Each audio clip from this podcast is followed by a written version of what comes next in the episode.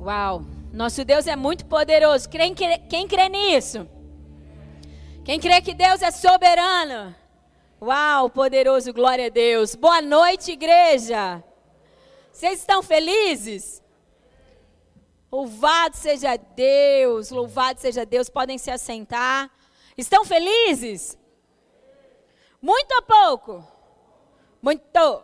Porque Jesus é muito bom, né, gente? A nossa alegria, a nossa felicidade não tem a ver com as circunstâncias da qual nós estamos vivendo, mas por uma verdade que está dentro do nosso interior, não é verdade? Cristo nos amou, nos ama, sempre nos amará, nos resgata, nos salva, nos liberta e nos faz pertencente a uma mesa que, meu Deus, que mesa poderosa, a mesa dos filhos, não é verdade? Bom, gente, eu não vou enrolar muito não. Eu quero compartilhar um, algo que o Senhor tem ministrado já há alguns dias ao meu coração e eu senti que seria o momento de eu ministrar isso. Eu de verdade confesso para vocês que eu não tinha dimensão do quanto isso era realmente poderoso. E aí o Senhor tem trazido esse, essa dimensão e esse entendimento, né? Me ensinando algumas coisas e por isso eu quero compartilhar com vocês. Então o tema da mensagem essa noite é vestes espirituais. Eu, não, eu nunca, assim, o Rô já ministrou sobre vestes espirituais, mas não é uma, uma, parece que não é uma palavra que se ouve muito, pelo menos eu não tenho o hábito de ouvir. Eu ouvi uma vez o Rô falando sobre vestes espirituais, o significado das vestes dos sacerdotes e tudo mais. Mas assim, não é um negócio, eu não vou falar disso aí não, que eu não sou mestre, tudo bem? O meu negócio é diferente, aqui comigo flui diferente. Mas é muito interessante isso que está acontecendo e eu gostaria de compartilhar, porque eu tenho, não tenho dúvida de que isso vai agregar demais na sua vida. Demais, tá bom? Assim como tem agregado na minha, assim como tem me auxiliado. Amém? Vamos orar antes de eu, de eu começar a falar sobre isso? Você pode fechar os seus olhos, pode estender suas mãos para cá, ajuda eu em oração. Não sou pregadora, tenho. Não, não, sou, não prego tão bem como o Rô, então vocês intercedem por mim, tudo bem? Senhor, eu te louvo pelo privilégio, Senhor, de estar aqui comunicando aquilo que o seu reino tem me ensinado. Para mim isso é, é de grande valor, Senhor. Aprender com o Senhor e poder desaguar e poder compartilhar aquilo que o Senhor está me ensinando com os meus irmãos enche meu coração de gratidão. Eu me sinto muito grata ao Senhor por isso. Sinto o tamanho da responsabilidade de tudo isso. Por isso eu oro nesse momento por sabedoria, Pai. Eu oro nesse momento por discernimento. Eu oro nesse momento por estratégias, ó Deus. Eu oro nesse momento para que verdadeiramente o Senhor me faça um canal do Senhor. E aquilo que está no seu coração, na sua mente, possa ser comunicado à sua noiva, à sua igreja. Eu quero dizer que eu reconheço a responsabilidade de tudo isso e por isso meu coração teme, Pai. Ajuda-me agora, me dá destreza. Ajuda-me, Senhor, em nome de Jesus, para que eu possa comunicar com exatidão o que está no seu coração.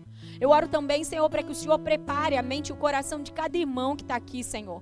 Ó Deus, que a mente e o coração seja guardado pelo Senhor, para que a semente não se perca. Deus, a tua palavra diz que se nós não entendermos, Pai, vem, Senhor, o ladrão e rouba a semente. Eu oro para que nenhuma semente aqui se perca. Por isso, toca na mente, toca no coração.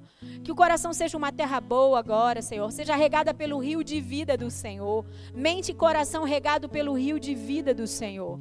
Ó Deus, eu oro nesse momento para que não haja nenhum sono, nenhuma distração, nada que venha roubar a força, a energia e o entendimento de cada pessoa que está nesse lugar, dos irmãos que estão nos assistindo online, Senhor. Visita cada casa, visita os filhos, ó Deus, visita, Senhor, em nome de Jesus, para que tudo corra da maneira como o Senhor deseja que corra, Pai. Eu quero declarar em nome de Jesus que toda essa palavra, toda essa semente, mentes e corações, todos os meus irmãos estão diante do Senhor para serem guardados e protegidos por Ti. Em nome de Jesus. Amém. Amém, glória a Deus. Gente, aqui comigo, se bater sono, porque é muito comum quando eu vou ministrar, é impressionante, bate um sono, né? Sete horas da noite os irmãos já estão tá dormindo, é o capeta, tá bom? Tudo bem? Quem concorda? Se estivesse em casa ia estar tá dormindo sete horas da, da noite? E sentado numa cadeira ainda? Dormiria? Nunca, né, gente? Mas na igreja dorme. Por quê, pastora? Vai, pergunta para mim. É demônio, irmão. Entendeu? Então não deixe o demônio roubar a semente da palavra que é poderosa, preciosa para você. Então que você vai ficar furioso. Como que você fica furioso? Fica de pé, se precisar dar um berro aí a gente entende. Sai, capeta, pode fazer que tá tudo certo, a gente tem liberdade aqui. Nós estamos em família, então não tem problema, tudo bem?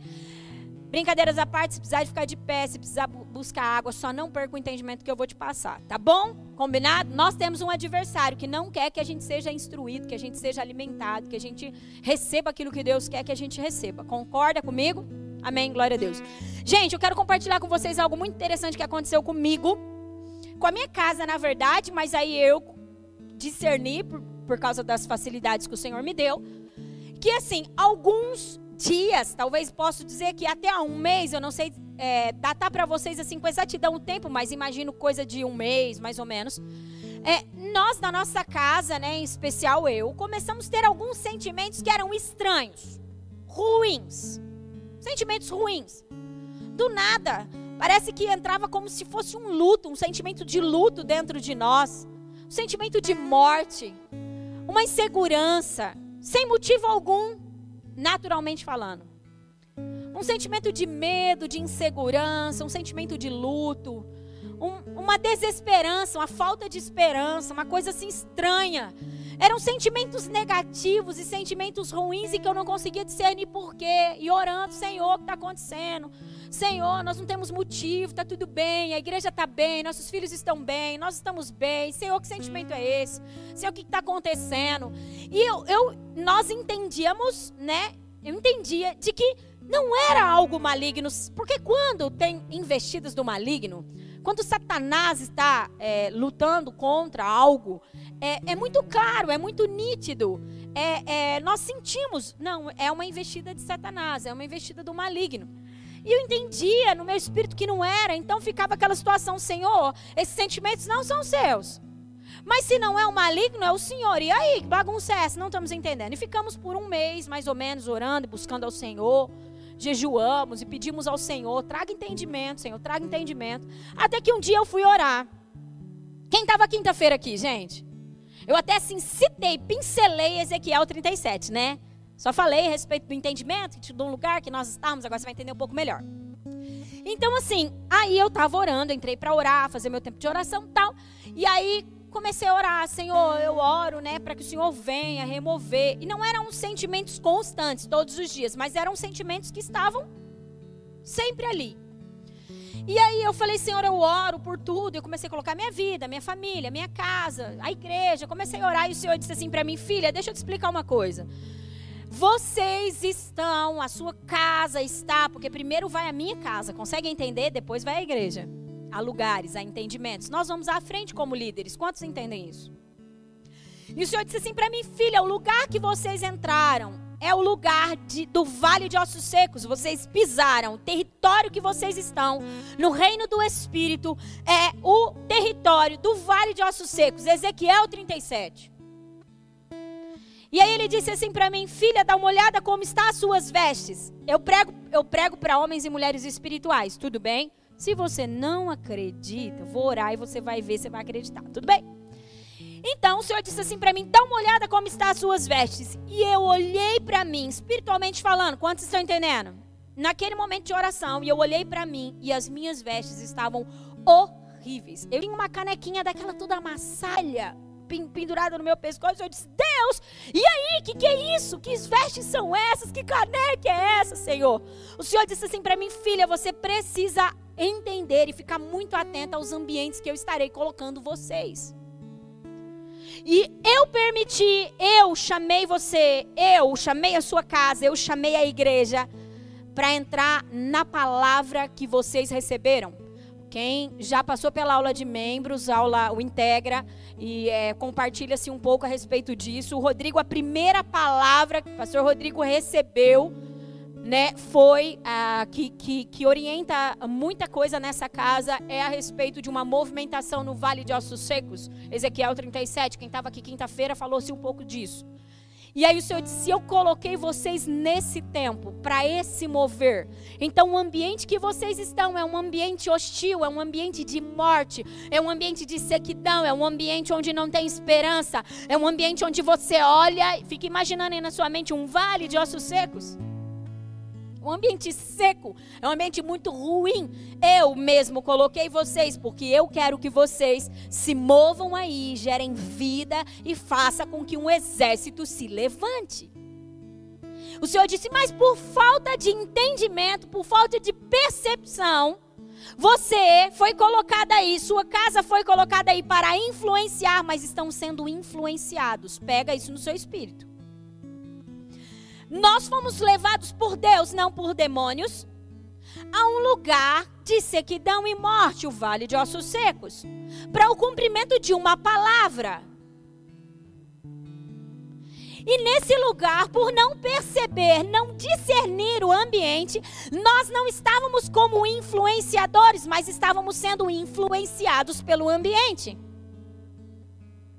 Por falta de perceber, era novo.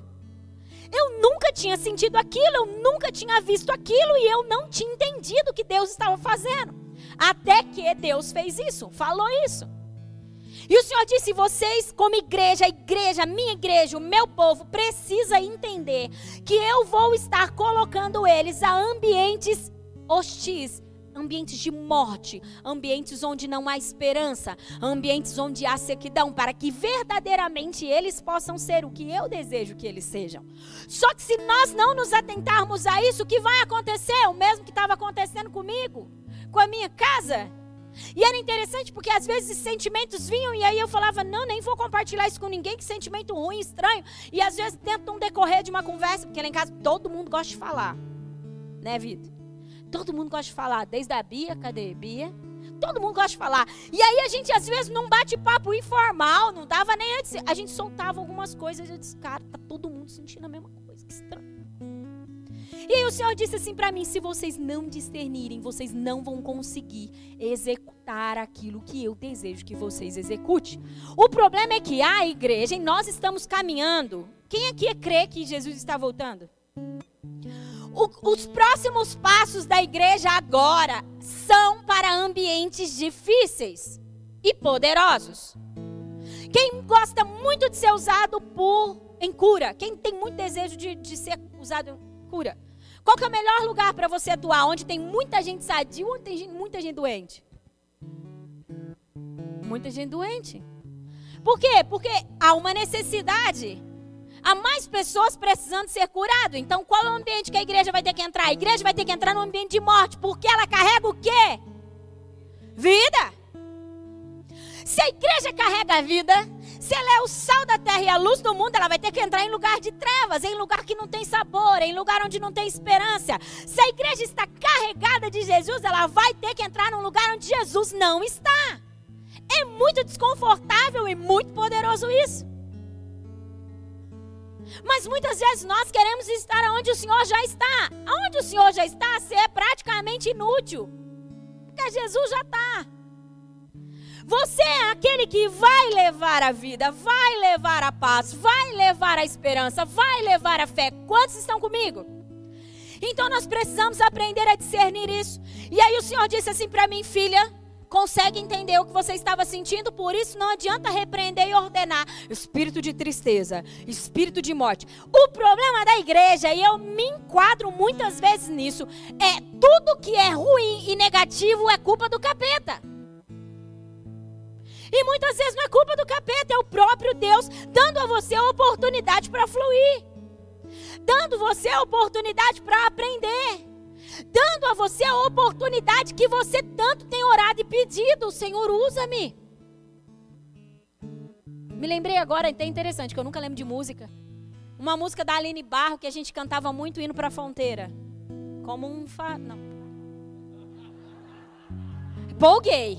Sabe aquela lá como um farol que não sei o que brilha à noite? Lembra? Eu não sei nem cantar, gente, eu sou terrível. Não sei nem letra. Essa daí, lembrei. A gente ora tanto que quer ser um farol, né? Para brilhar à noite. E uma ponte no deserto. É um negócio assim, né, Bruna? Sobre as águas. Ah, ponte no deserto não faz sentido, né? É uma ponte no deserto. Para que ponte no deserto, Elaine? Ô, oh, Jeová. Gente, se tem um negócio que eu. que eu tenho certeza que eu não fui chamada para esse negócio de música. Não tenho dúvida. Ai, Jesus, que terrível.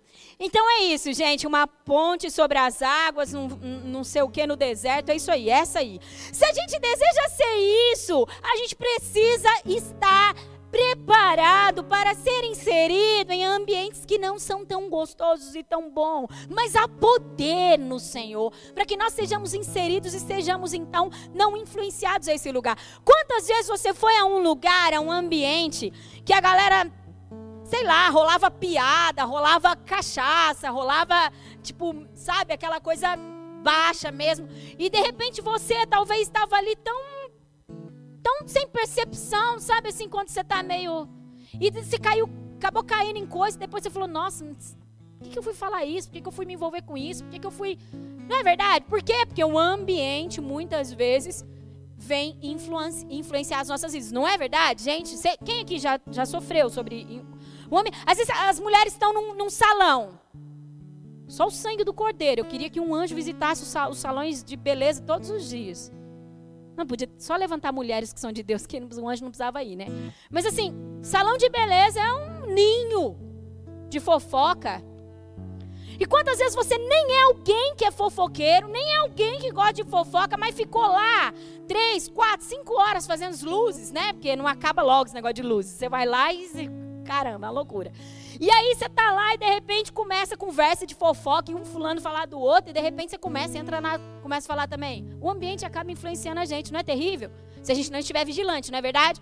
E se eu estiver vigilante, entendendo que o ambiente do qual eu estou é um ambiente ruim, é um ambiente de fofoca que eu preciso ser um canal do Senhor lá. Quem que vai influenciar? Você vai influenciar o ambiente ou o ambiente vai te influenciar? Você que vai influenciar o ambiente, se você estiver ligado, antenado. Não é verdade, gente? Bom, mediante a isso, o Senhor começou a dizer assim para mim, filha, eu quero que você entenda uma coisa. Você só está sofrendo todos esses sentimentos, a sua casa só está sofrendo, porque você não percebeu o ambiente que você estava. Então agora comece a retirar todas essas vestes maltrapilhas. Pega essa caneca, joga é, nos meus pés, tira tudo isso de você e receba agora as vestes sacerdotais. A sua casa é uma casa sacerdotal. E foi poderoso que eu vivi com Jesus naquele meu secreto naquele meu momento. Então comecei ali a tirar aquelas vestes, eu declaro em nome de Jesus, eu removo essas vestes agora do meu corpo, da minha casa, e comecei a pedir para que o anjo do Senhor visitasse cada um da minha casa, removendo aquelas vestes, removendo tudo aquilo que não era nosso, que tinha sido pela influência do ambiente e nos desse vestes sacerdotais. Pergunta para mim se o sentimento acabou. Acabou, gente. E aí é tão legal porque quinta-feira a gente teve um negócio aqui e eu pelo amor de Deus, vocês vão me entender agora. Em nome de Jesus. Quinta-feira nós tivemos aqui, quem não veio? Quem não veio, gente? Quem não estava aqui quinta-feira? Ô, Jean, você estava? O que, que você fez? Por que, que você não veio? Você não sabe o que, que você perdeu. Foi poderoso, violentíssimo que Deus fez aqui. Eu não consigo explicar.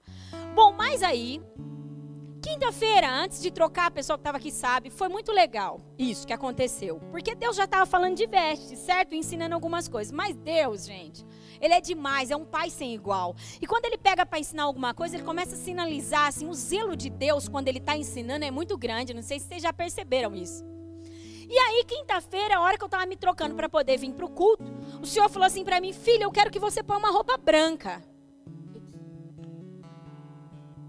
Desde quando Deus se importa com a cor da roupa que eu vou pôr? Pensei comigo, né? Filho, eu quero que você ponha uma roupa branca. Ah, tá bom, já veio na minha cabeça a roupa que eu ia vir, de mãe de santo, né, Rô? Brincadeira. Né, uma túnica, um trem, nem sei como chama aquilo lá. Túnica, manto. Oh, poder, chu.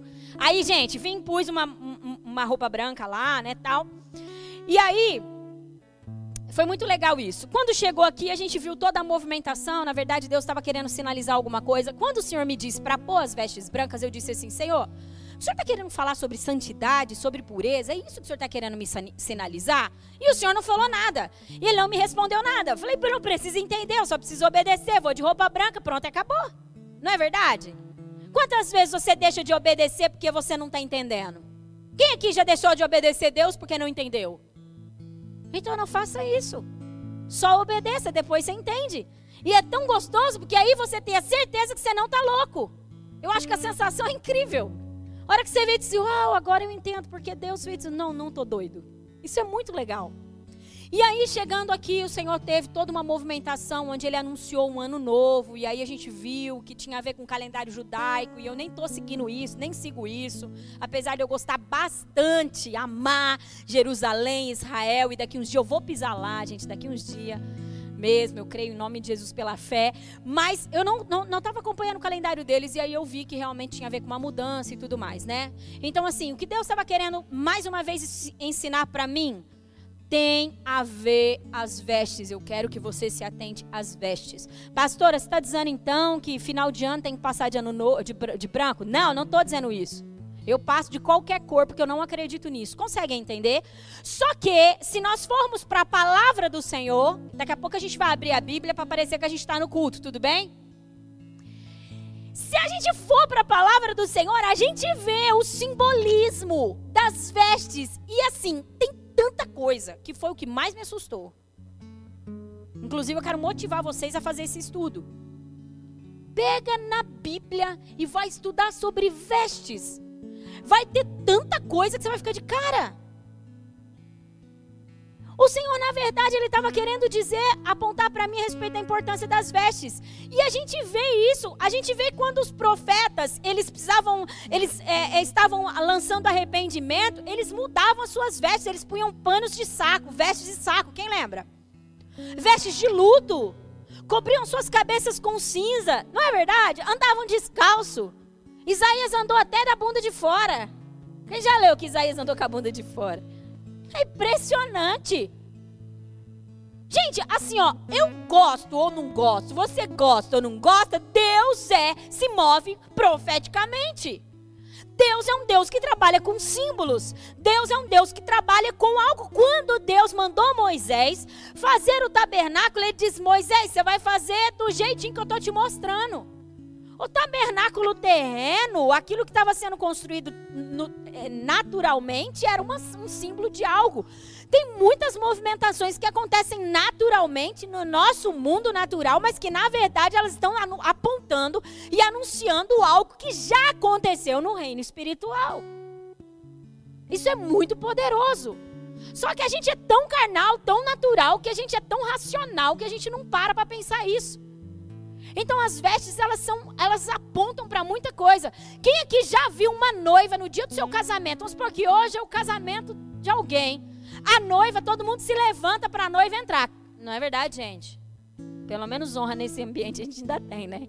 A gente se levanta para a noiva entrar. E daí imagina você esperando a noiva entrar.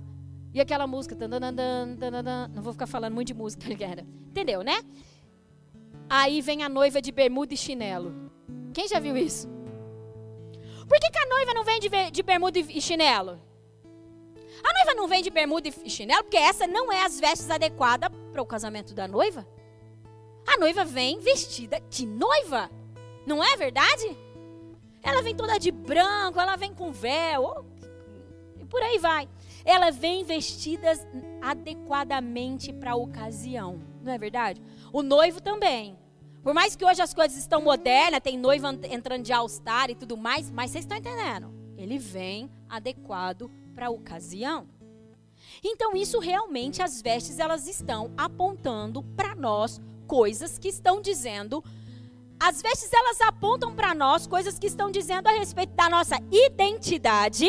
Diga assim comigo: as minhas vestes, elas falam da minha identidade e da ocasião da qual eu estou. Então isso é muito importante. Certo? Entendido?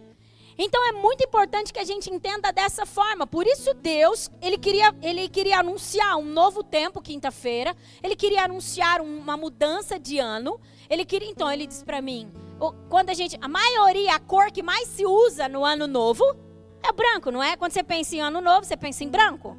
As vitrines se enchem de branco. Então Deus mandou eu vir de branco para poder sinalizar, ó, tem algo novo. Para que a hora que ele anunciasse, eu olhasse para mim e disse, entendi, porque Deus estava querendo que eu viesse de branco. Consegue entender? Isso não estou dizendo que todo ano novo você vai ter que passar de branco, tá bom? Pode passar de amarelo, é lindo amarelo.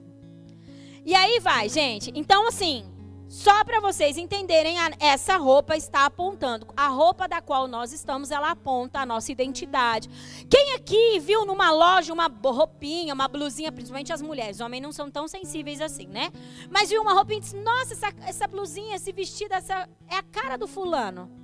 Já, já aconteceu isso com vocês? Que você, Laine, é a tua cara. Nossa, a tua cara, teu jeitinho. Parece que você vê a pessoa na roupa, não é?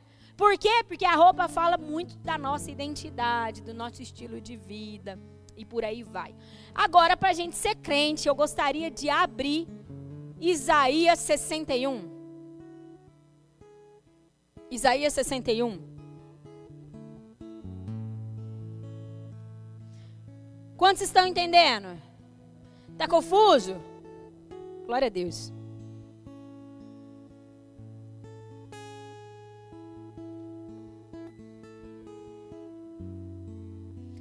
Isaías 61.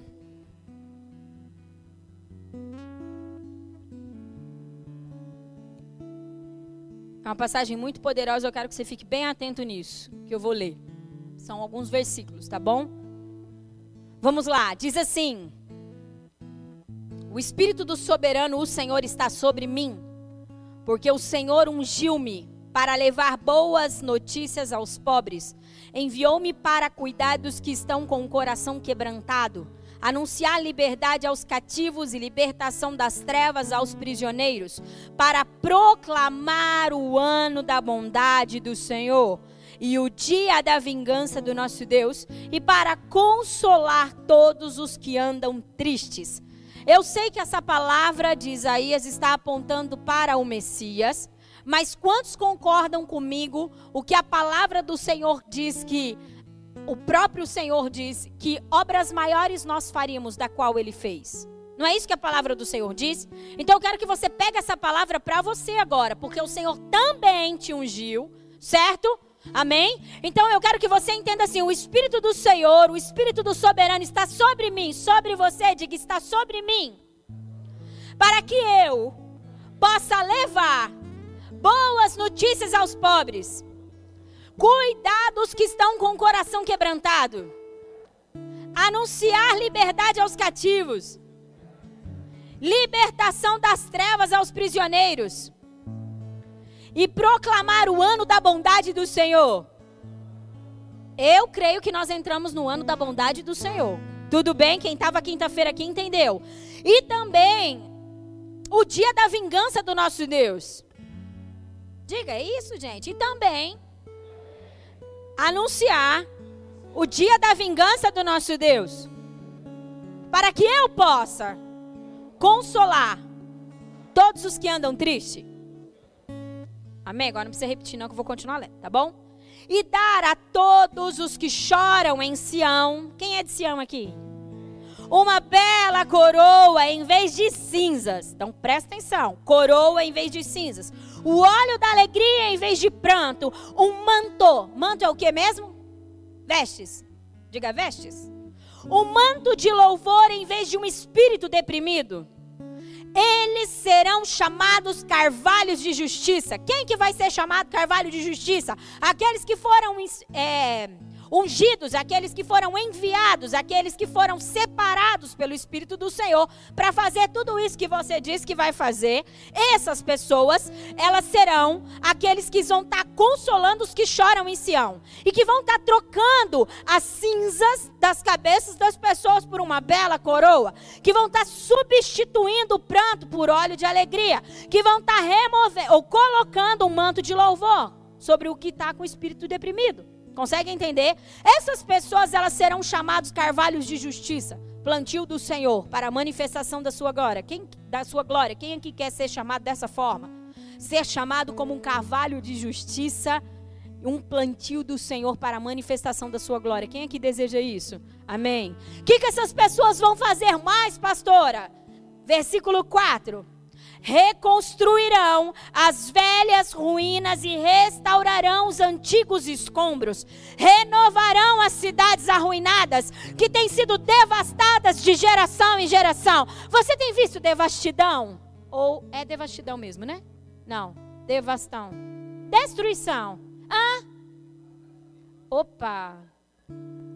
Depois vai ter que. Ah, é online, a vivo. Não. Então, o que, que é? Vocês estão tudo atentos, graças a Deus.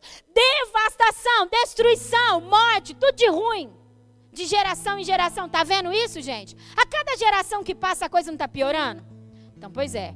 Então você vai ser chamado por Deus, aliás, já é chamado por Deus para poder organizar essas coisas, renovar essas cidades arruinadas e devastadas de geração em geração. Versículo 5. Gente de fora vai pastorear os rebanhos de vocês, ou seja, Deus vai colocar pessoas para nos servir, para servir aqueles que se preocupam com os que são de Sião. Uau.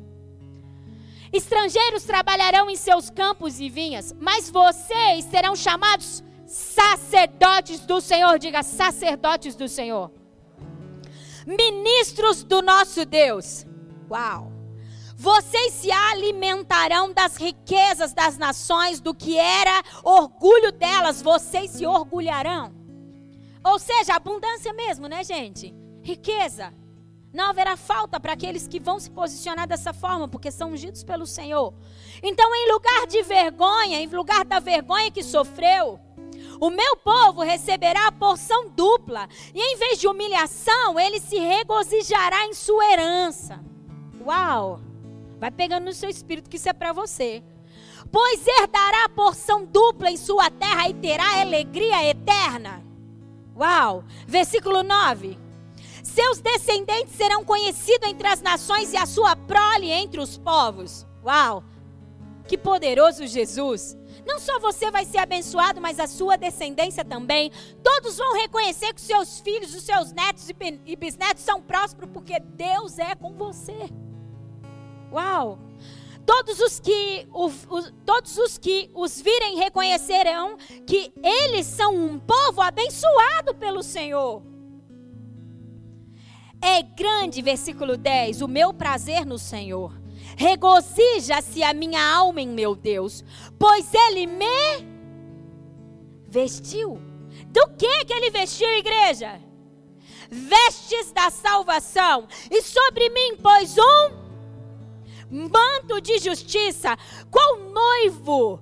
Qual noivo que adorna a cabeça como um sacerdote? Qual noiva que se enfeita com joias? Ou seja, como o noivo adorna a cabeça como um sacerdote.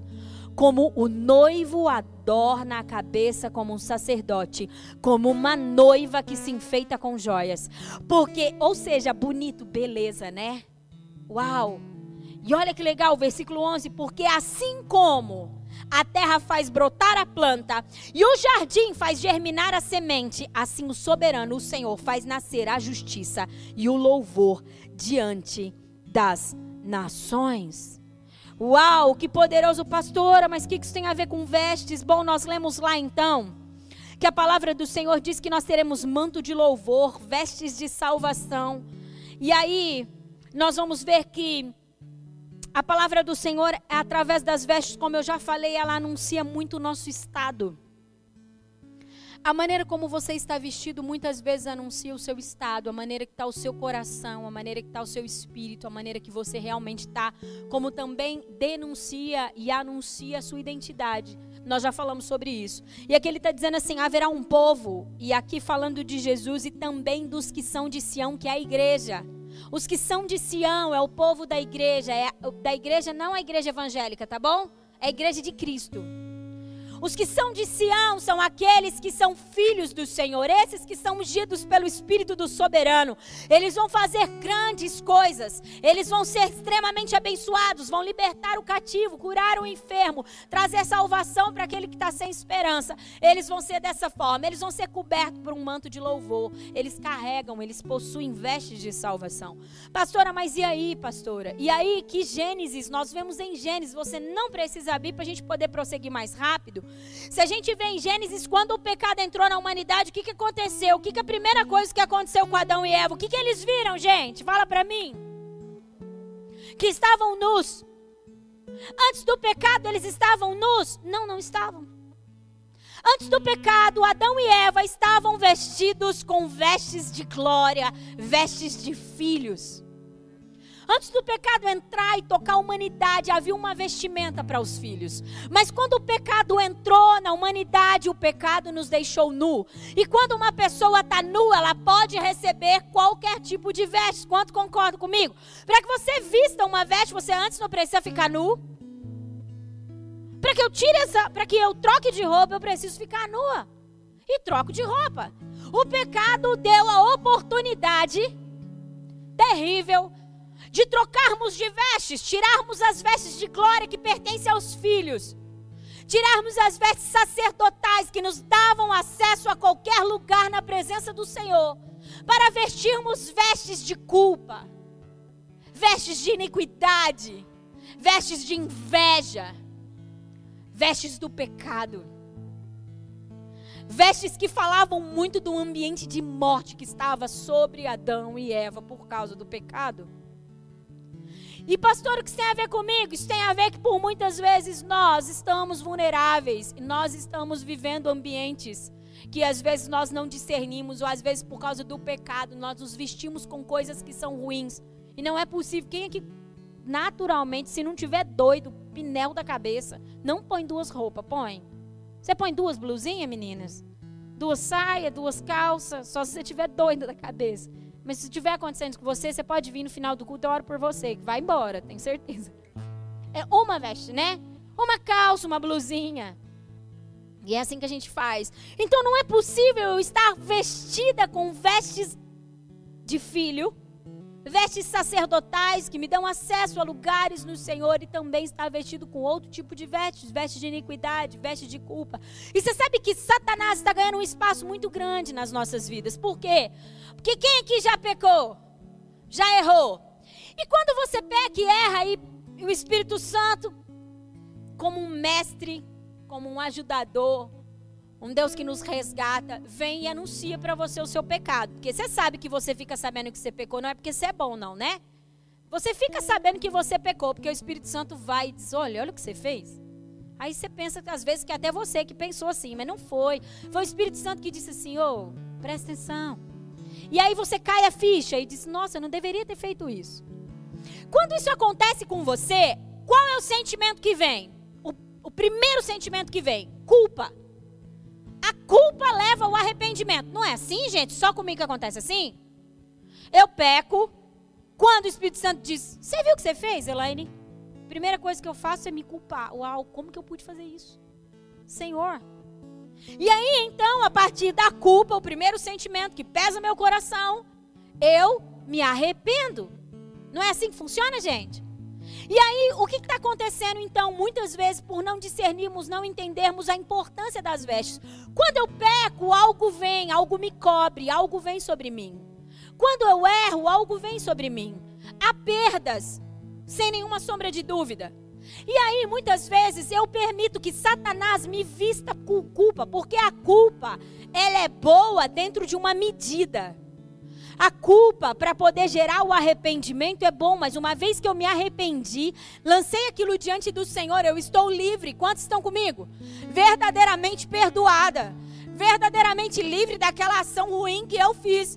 Mas porque muitas vezes nós pecamos, erramos e permanecemos com o sentimento de culpa, porque permitimos que Satanás, no momento do erro, no momento da, da, do pecado, nós fomos levados a um lugar ruim, a um lugar de morte, a um lugar onde Deus não estava, porque Deus não está no pecado. E aí o que, que aconteceu? Às vezes fui vestido por uma culpa e permaneço vestido por essa culpa e nunca consigo receber o amor do Senhor, nunca consigo entender quem Deus é, eu nunca consigo desfrutar de um Deus fiel, de um Deus presente, de um Deus amoroso. E eu fico questionando: Deus, onde Senhor está? Deus, cadê o Senhor? Eu não te sinto. Do jeito que eu estava, Senhor, que sentimento é esse? Que lugar é esse? Que loucura, Deus, que é isso? Mas na verdade, aquilo estava falando de um uma permissão por não discernir um ambiente que eu havia me vestido. E as vestes, elas falam muito sobre o lugar, estado que nós estamos. E muitas vezes nós somos vestidos por essa culpa, nós somos vestidos por muitas coisas. Somos vestidos por iniquidade. Somos vestidos por pecado, somos vestidos por coisas Satanás, muitas vezes, para dificultar a nossa identidade, o que, que Satanás faz, gente? Satanás nos veste nos veste de coisas que não são nossa. Quantas vezes você olhou para você e se viu muito parecido com outra pessoa que admirava e você estava perdendo aquilo que Jesus tinha para você porque você estava tão igual ao outro? Parece que a gente muda até as vestes para poder se parecer com o outro, porque acha que o outro é incrível. E às vezes aquela veste que você está usando nem tem nada a ver com você, nem fala de você, fala do outro. Não é? Às vezes alguém olha para você e nossa, você tá igualzinho fulano. Olha que ruim. Não é? Isso é muito ruim. Bom, então aconteceu isso com Adão e Eva. Eles perderam as suas vestes e se viram nus. E aí depois então vem o Senhor e os cobriu com pele. Não foi assim? Com pele de animais. Eles, a, a, princípio, quando se viram nus, puseram folha de figueira. Não é verdade? Tentaram tampar. Ou seja, quantas vezes eu e você tenta pôr vestes naturais, a gente tenta dar o nosso jeitinho gospel, né? Para poder se vestir, não sentir esse vazio, essa coisa tão ruim, essa sensação de estar sozinho, essa sensação de estar descoberto. Porque não tem sentimento pior do que essa sensação de estar descoberto, nu. Não é verdade? Desprotegido, a nudez fala de uma desproteção. E aí, quantas vezes a gente tenta pôr folhinha de figueira, quando na verdade, né, nós temos um Deus que já foi molado, um cordeiro que já foi molado e que pode nos cobrir e nos dar vestes de filho.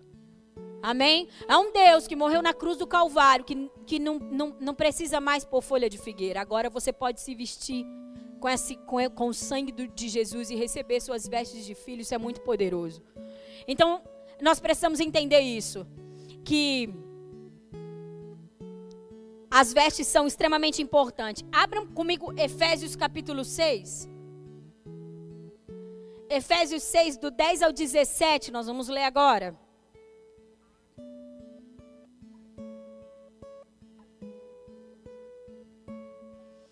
Efésios 6, do 10 ao 17.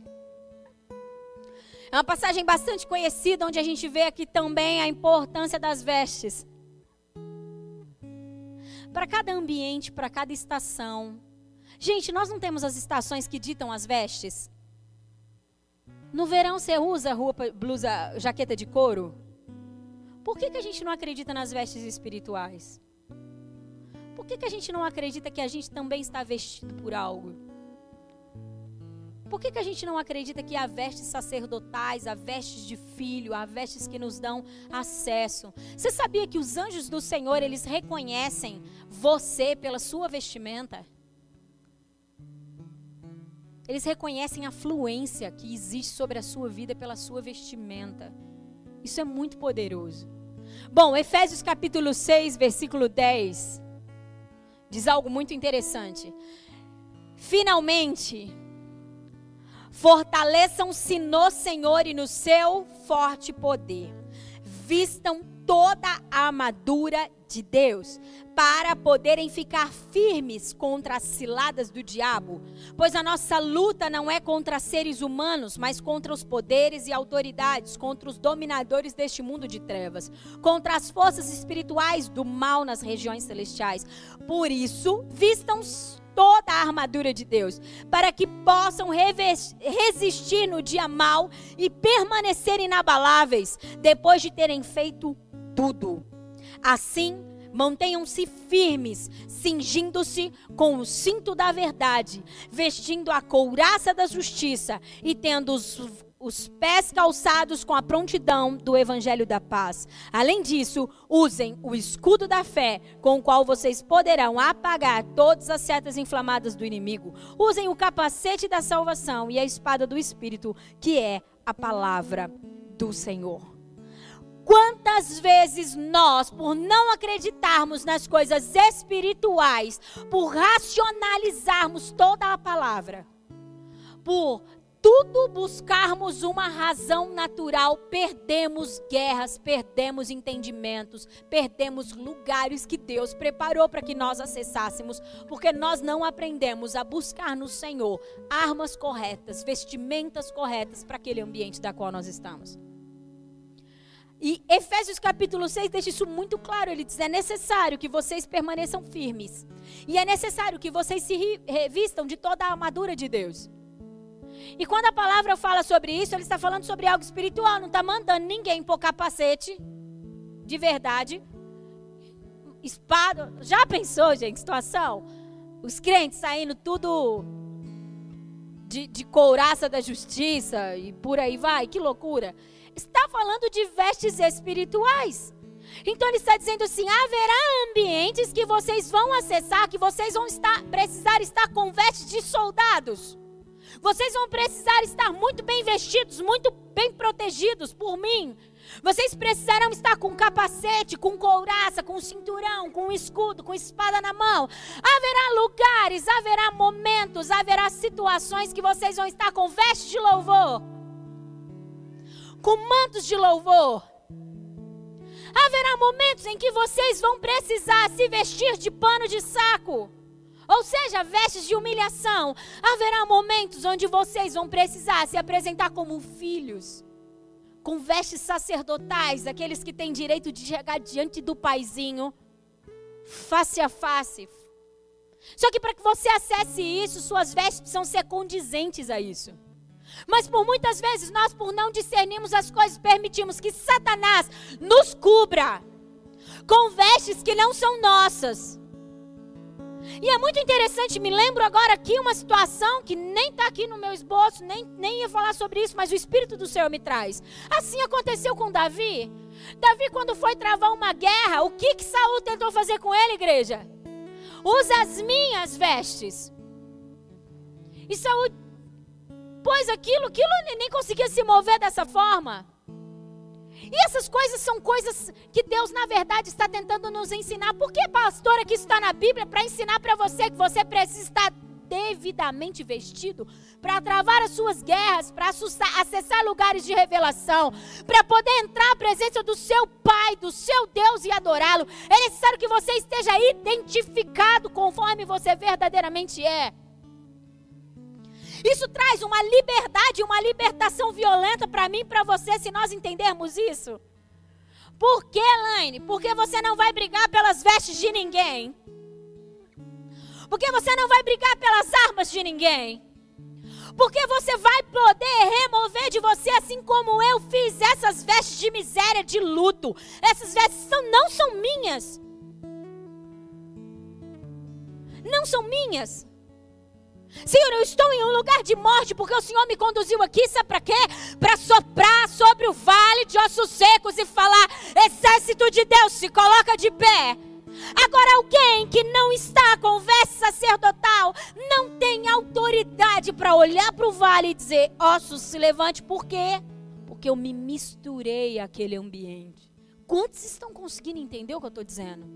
A chamada de Deus para você é não se misture ao ambiente. Há uma veste que te diferencia. E o que Satanás está querendo fazer é cobrir você de vestes que não são suas, vestes de pecado, vestes de iniquidade, vestes que roubam a sua autoridade. Como que nós reconhecemos um homem? Vamos falar da polícia militar, vamos falar do exército. Quando você chega perto de um homem fardado, como você o conhece? Que nível que ele é? Eu não entendo nada disso. Eu fiz um tempo um trabalho na polícia militar, eles tentaram me ensinar tantas vezes, depois eles cansaram e eu também. Aí eu larguei mão. Eu não sei quanto de estrela, que não sei o quê. Tem, tem cabo, tem sargento, tem coronel, tem mais não sei o que, isso aí vai. Autoridades, tá bom?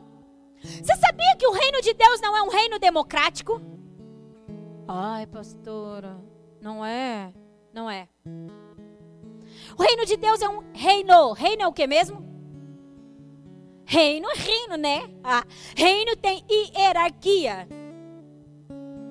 Sabia que com certeza, eu não tenho sombra de dúvidas disso, há patentes liberadas para você, mas porque você não tem identidade, não tem entendimento e permite que Satanás coloque sobre você vestes de pecado, vestes de culpa, vestes de inferioridade, vestes tanta veste ruim que o pecado trouxe para nós. Que você não está vestido com as suas patentes, não está vestido com aquilo que Jesus tem para você. E aí, quando você se depara com uma situação da qual você precisa exercer sua autoridade, você não consegue buscar, não tem, não vai. Então, em vez de você influenciar, você é influenciado. Quantos estão comigo? Pastora, o que mais que você tem para falar de veste? Eu tenho tanta coisa que eu já nem sei o que eu falo. Olha aqui que interessante. Salmo 30, versículo 11 e 12. Se der para pôr no telão, tudo bem. Se não, Salmo 30, versículo 11 e 12.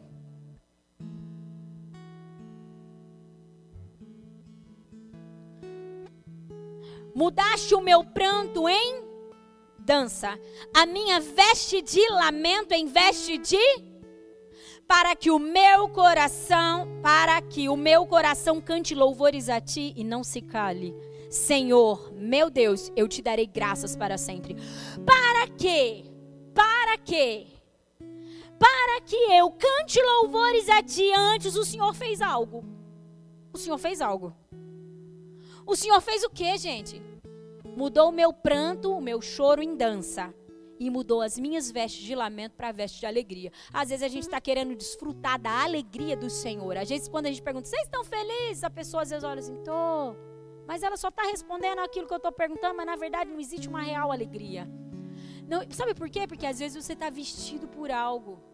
Sabe por quê, gente? Porque a palavra do Senhor diz assim: escuta o que eu vou dizer. A palavra do Senhor diz que no mundo nós teríamos aflição, mas que era para nós termos bom ânimo, porque Ele venceu o mundo e nós também venceríamos. Então ninguém está falando que é fácil viver aqui. Nós passamos por momentos muito difíceis. Nós passamos por momentos de aflição. Nós passamos por momentos de luto. Nós passamos por momentos de escassez, nós passamos por muitos momentos. Então dizer para você que você vai virar crente e que tudo vai correr tudo muito bem é uma grande mentira. Se falaram isso, mentiram para você. Porque a própria palavra diz que nós teríamos aflição e dificuldade, mas era para nós termos ânimo. Ou seja, confia. Confia, porque o mesmo Deus que venceu todas as coisas é o Deus que te sustenta para que você também vença. E a palavra do Senhor diz que nós já somos muito mais do que vencedores nele. Ou seja, Deus tem para você a vitória, pronto e acabou. Mas não significa para que a gente tenha uma vitória, a gente tem que ter o que antes, gente? Hã?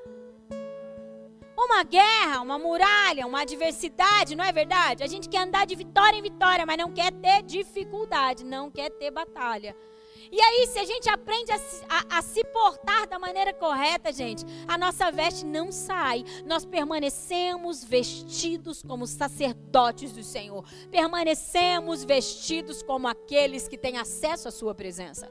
E muitas vezes nós permitimos que a gente perca isso. E aí ele está dizendo o seguinte: tem uma troca de vestes que precisa acontecer para que de verdade, Davi fala, eu venha cantar louvores ao Senhor para que eu venha dar graças ao Senhor para sempre. Olha que interessante, isso é tão interessante sempre durante a Bíblia. Capítulo, é, no Velho Testamento, no Novo Testamento, você vai ver isso para todo lado. Olha que interessante o que a palavra do Senhor também diz em Êxodo. Êxodo 28, 2 e 3. Se, se der para pôr, Êxodo 28, 2 e 3. Foi Deus ordenando a Moisés isso aqui. Ele disse assim: para o seu irmão Arão, faça vestes sagradas que lhe confiram dignidade e honra. Vestes que confiram dignidade e honra. Diga a todos os homens capazes, aos quais dei habilidade, que façam vestes para a consagração de Arão, para que me sirva como sacerdote. Então as vestes sacerdotais, elas identificavam, elas davam a Arão, um sacerdote, dignidade e honra. Viu por que muitas vezes Satanás luta contra as nossas vestes espirituais, fazendo com que a gente que, querendo fazer com que a gente ande maltrapilho? Porque esse mundo e o sistema dele é um sistema caído. É um mundo, eu não estou dizendo terra, eu estou dizendo sistema mundo. É um mundo de morte. É um mundo de pecado. É um mundo de injustiça. Mas as minhas vestes não vão ser vestes de injustiça porque eu estou aqui, pelo contrário. As minhas vestes vão ser vestes de justiça porque o reino de Deus será trazido para esse lugar e eu serei um canal para isso. Então, por isso é importante que eu não me amolde a isso. A palavra do Senhor fala, Romanos capítulo 12. Olha que interessante, só para você entendendo algumas coisas, nós já vamos orar. Que delícia. Gênesis 37, 3 diz assim: não precisa pôr, não. Presta atenção aqui, gente, ó. Gênesis 37, 3. Ora, Israel gostava mais de José do que de qualquer outro filho, porque ele deu, porque ele havia nascido em sua velhice. Por isso, mandou fazer para ele uma túnica longa, a túnica colorida de José. Quem já ouviu uma palavra sobre isso? essa túnica colorida deu pano para manga até falar chega, né, na vida de José. Mas por que havia essa túnica? Porque havia algo de diferenciado sobre a vida de José. Conseguem entender que a túnica, ela ali estava simbolizando que aquele homem era um homem especial para o seu pai? Conseguem entender? Ó, Esther, capítulo 4, versículo 1. Eu só quero mostrar para vocês, eu não peguei 10% dos versículos que tem sobre vestes. Por isso que eu quero que você seja bem curioso e estude sobre isso, porque é muito interessante. Olha aqui, Esther 4:1 diz assim: Quando Mardoqueu soube de tudo o que tinha acontecido, rasgou as vestes, vestiu-se de pano de saco, cobriu-se de cinza e saiu pela cidade, chorando amargamente em alta voz. O que tinha acontecido aqui, pastora? Tinha acontecido que havia toda aquela cilada para o povo judeu, se lembram? E o povo estava correndo sério risco de morte. E então Mardoqueu ficou sabendo de toda essa trama. E aí ele se veste com roupa de cinza, né? Com, com roupa de pano de saco, se cobre de cinza e sai chorando. E aí ele faz toda aquela consagração. E aí Esther consagra, jejum e o povo é liberto. Certo? Então quer dizer, quando ele viu aquela notícia, ele se cobriu de pano de saco, se vestiu de pano de saco e se cobriu de cinzas.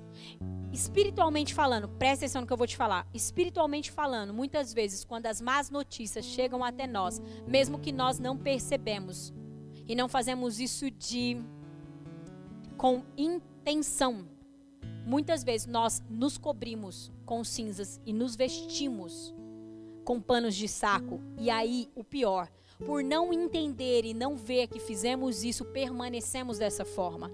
E aí, o tempo de cantar chegou.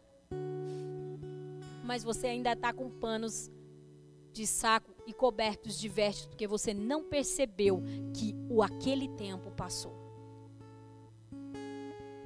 E daí a gente tem algumas depressões que são espirituais a gente tem algumas emoções que estão nos assolando, que são de ordem espiritual. Tem a ver com o estado que você passou, tem a ver com uma situação e você não conseguiu sair daquele lugar, você não conseguiu superar aquilo.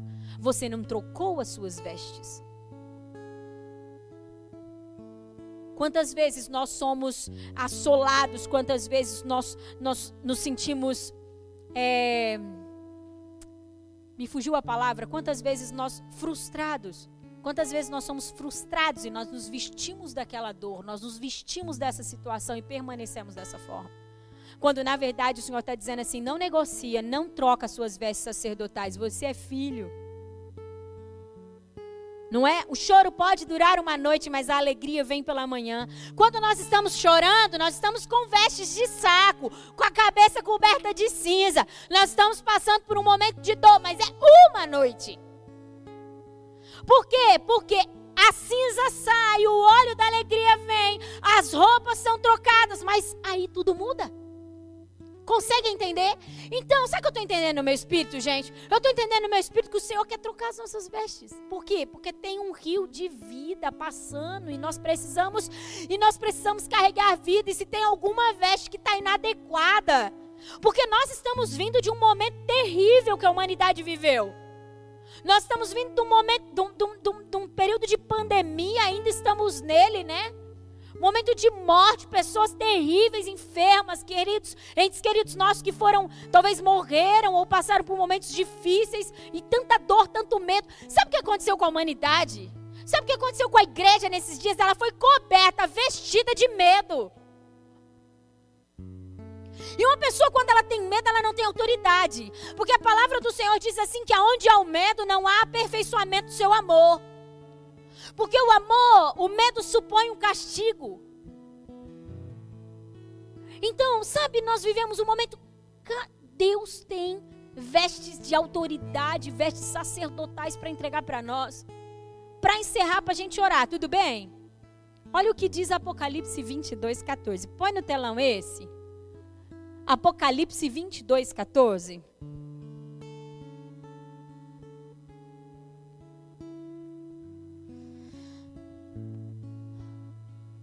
Nós vamos ler junto, pode ser?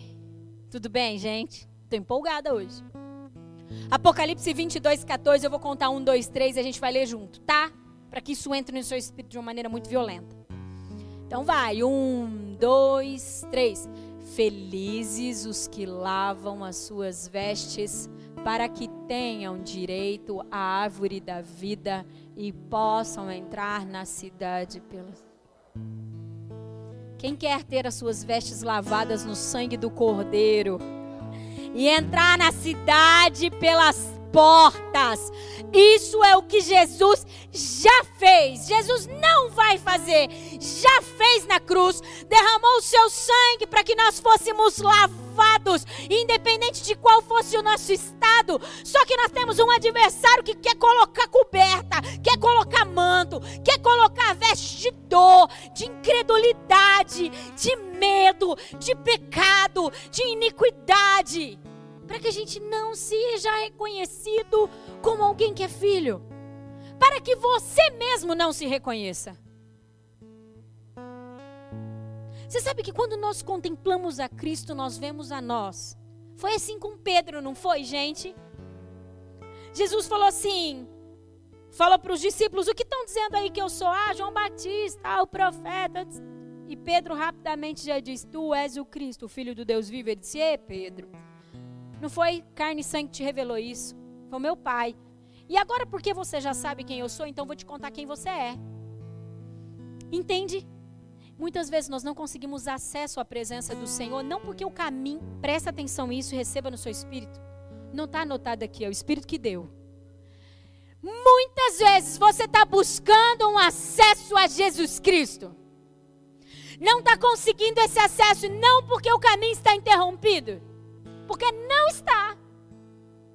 Você tem um Deus que te ama, independente de qual seja o seu estado, independente de como estejam as suas vestes. Muito antes de eu e você sermos filhos, muito antes de eu e você estar com vestes sacerdotais, muito antes de Adão e Eva pecar, ele já era provisão para nós. Sabia que Gênesis fala a respeito disso? Gênesis capítulo 13, se eu não me engano, 15 já falava sobre o Cristo que iria pisar a cabeça da serpente antes do pecado acontecer. Cristo é a provisão para mim e para você.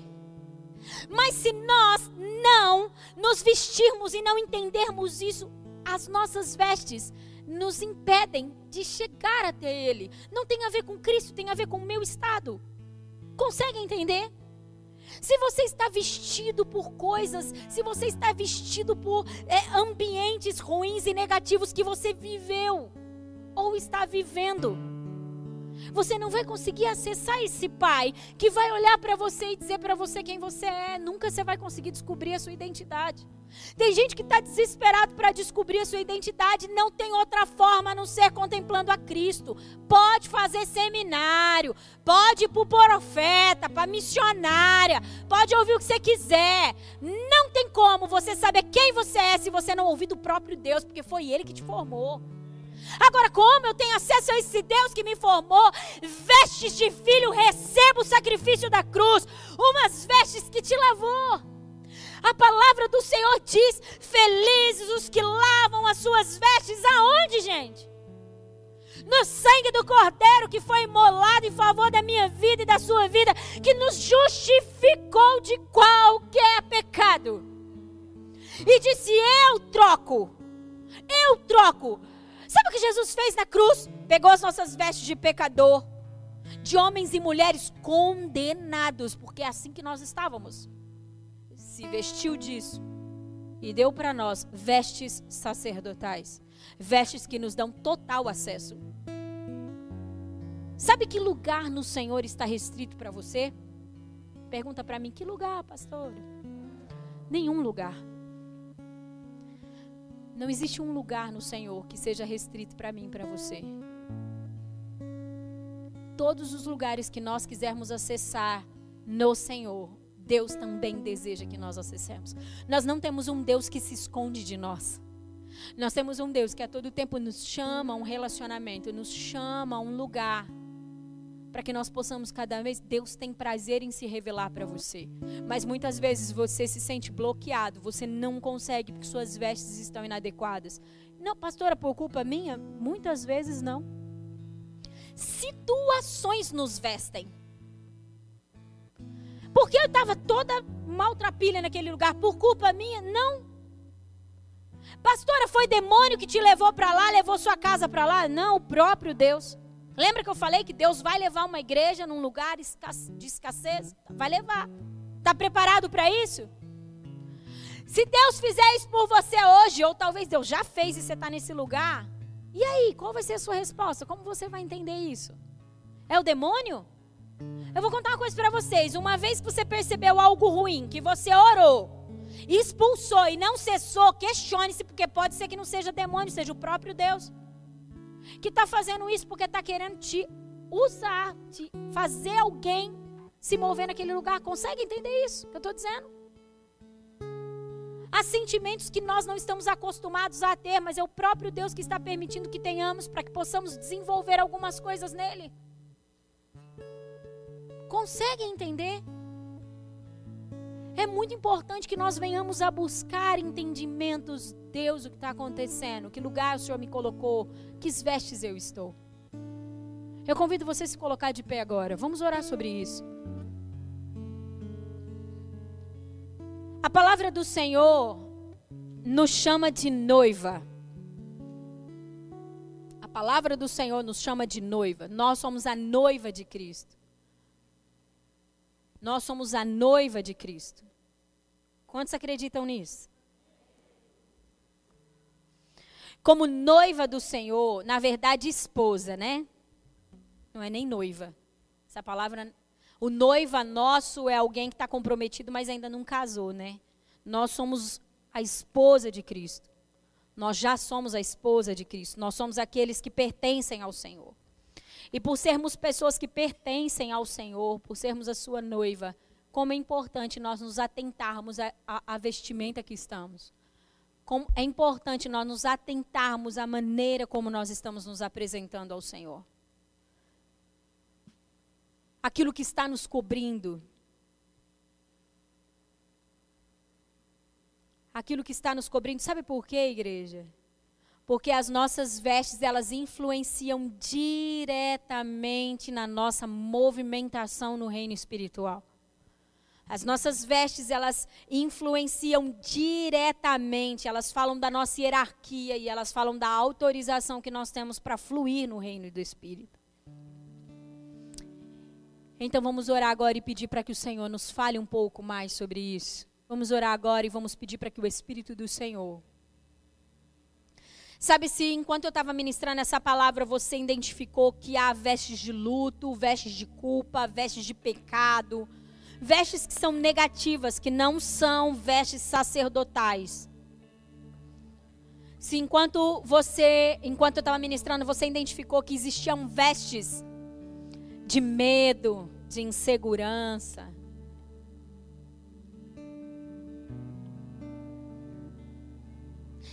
O Senhor me faz lembrar de algo aqui agora. Obrigada, Espírito. Sabe como um cego ele era identificado antigamente? Ele tinha uma uma um manto, é isso? Ele tinha uma cobertura. Mendigo, le, leproso, cego. Alguém que estava, presta atenção isso Alguém que estava em uma situação de cegueira, de lepra. Alguém que estava é, se, é, mendigo. Ele era identificado pela sociedade pelas suas vestes. E talvez você tenha se sentido assim. Por mais que você ouve sobre o amor do Senhor, por mais que ministram sobre o amor do Senhor, por mais que olham para você e dizem, oh, você é amado, Jesus te ama. Meu irmão, creia, Jesus, por mais que você busque isso, você não se sente assim hoje. Hoje. Haverá um mover aqui, o Espírito do Senhor vai remover qualquer tipo de vestes de luto, qualquer tipo de vestes de de cegueira, de lepra, qualquer tipo de cobertura que não seja sua. qualquer vestes que é inadequada às vestes de filho que o próprio Deus te deu vai sair daqui se você desejar que isso aconteça na sua vida. Eu não tenho nenhuma sombra de dúvidas. Amém? Vamos começar a orar por isso. Comece a falar com o Senhor. Venha Espírito do Senhor. São seus filhos, é a tua noiva. Como o teu reino tem nos identificado, Senhor. Como o teu reino nos vê, quais são as vestes que estão sobre nós. Quais são as vestes que estão sobre nós? Há vestes de orfandade que vão ser removidas nesse lugar. Você tem tanta dificuldade de se relacionar com Deus. Você busca Deus e não consegue ver a paternidade de Deus. Porque você está coberto por vestes de orfandade, mas hoje o Espírito do Senhor irá remover essas vestes de orfandade. E sim, você vai se relacionar com Deus Pai. Comece a orar, comece a clamar. Chora la sambe, orolosso cochara la base.